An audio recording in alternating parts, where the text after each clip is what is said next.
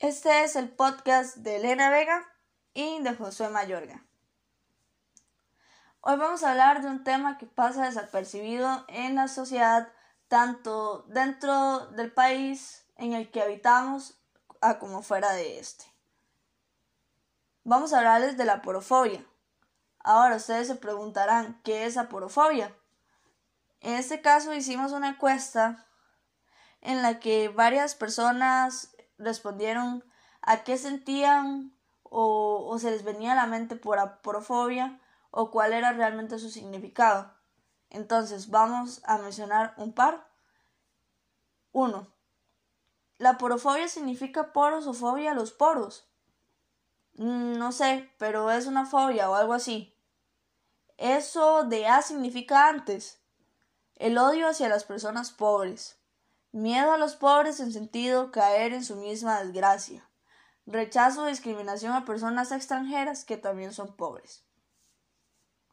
Bueno, nos damos cuenta que en nuestro país y fuera de este muchas personas no saben qué es aporofobia. En este caso, nosotros procedimos a explicarles qué era la aporofobia. Muchos quedaron sorprendidos, aprendieron algo nuevo, otros ya lo sabían. Pero bueno, es la importancia de poder hacer algo bueno para que sepan y bueno, saber que hay muchas personas que no están realmente pues informadas de esto. Para repasarlo, la aporofobia viene del griego aporos, pobre y phobos miedo que sería el miedo y rechazo hacia una persona pobre o hacia la pobreza en sí. Es decir, son personas que toman un acto de desprecio, de asco hacia personas de bajos recursos, barrios con carencias o que éstas se encuentran desamparadas. Para ampliar más este tema, el concepto fue tomado en el año de 1990 por una gran filósofa llamada De la Cortina en la, de la Cátedra de Ética Filosófica de la Universidad de Valencia. Ahora, ¿cómo podríamos diferenciar esta actitud? Porque bueno, es una actitud, un acto de desprecio que, que se da eh, cómo lo podemos diferenciar de lo que sería la actitud de la xenofobia de, y de racismo. Bueno, de la xenofobia sería que, bueno, si lo repasamos rápidamente, la xenofobia es el rechazo de un extranjero y el racismo sería, eh, bueno, la discriminación hacia grupos étnicos. Ahora, la diferencia está entre que la porofobia, la xenofobia o el racismo, primeramente, no son discriminados ni marginados por personas que sea hacia personas inmigrantes o miembros de otras etnias, sino que estas sean porque son discriminadas por tener un patrimonio diferente o recursos económicos o una relevancia social o mediática. En mayo del 2017, la Fundación Española Urgente Fundeu esta eh, enmarcó que se trataba de un neologismo válido. Y bueno, en septiembre de este mismo año se incluyó la palabra porofobia en el diccionario de la lengua española y fue elegida palabra en este mismo año.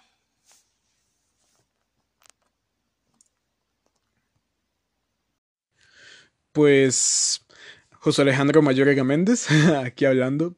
Pues antes de hablar del tema, quiero dar unos datos importantes, relevantes. Y es que en los años 80 em, había una distribución de la pobreza rural equitativa en las partes periféricas y centrales de la región rural. A través de los años en los 90 se ha ido incrementando, ¿verdad? A un 61%, luego en los años 95, un 81, hasta el punto de los 2000. Esta información es del Estado de la Nación. Ahora, eh, después de dar contexto a la situación, ya que esto no está tan alejado de la realidad del poder adquisitivo de las personas, porque al final y al cabo lo que nos diferencia es el tiempo y la tecnología. Pero siempre ha estado el problema de la pobreza, de los escasos recursos. Y a pesar de que en el mercado se han rebajado un montón de precios comparado a lo que pudo haber sido en años de antaño, em, siempre ha estado esa brecha entre lo que ha sido el poder adquisitivo y el alza de los precios.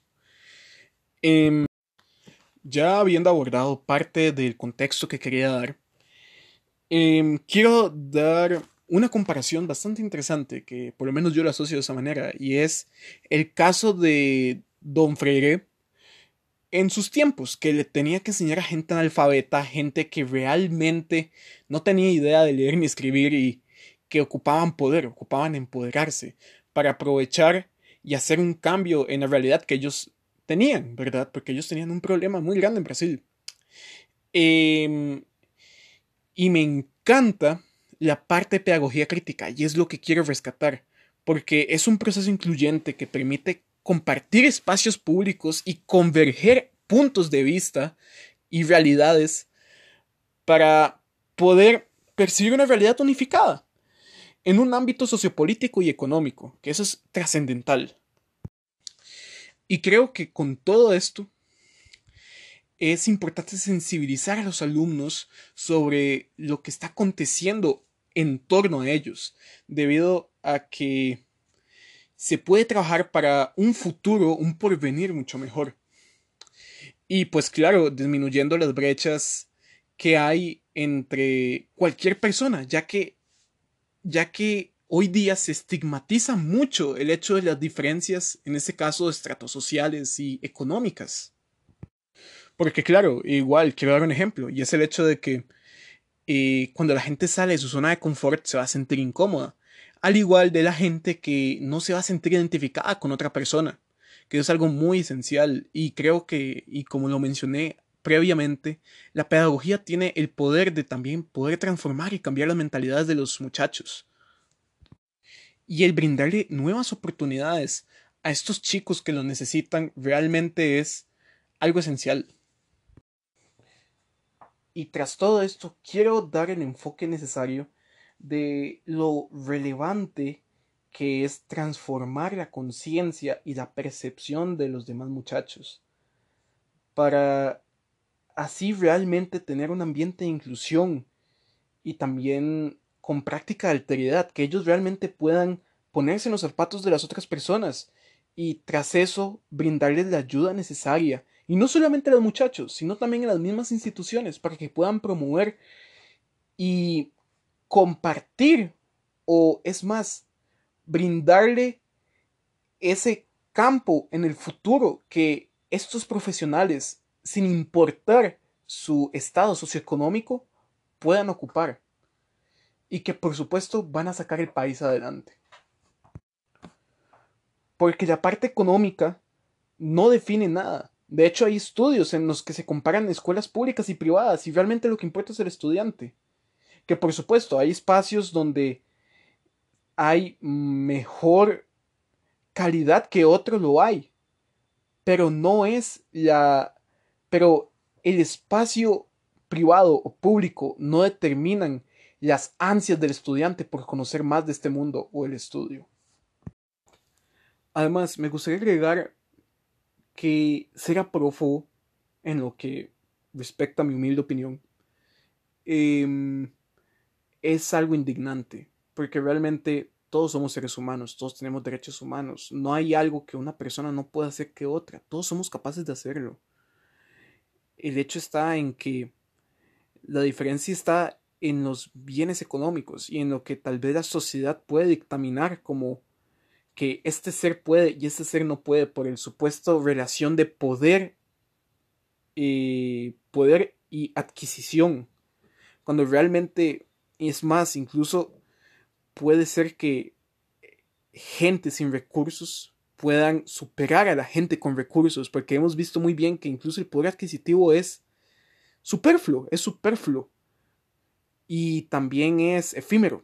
Debido a que, como hemos visto, muchas celebridades que, a como han estado en la pobreza raquítica y han llegado a ser famosos, también hay famosos que han tenido demasiado poder económico y lo han perdido en solo una noche.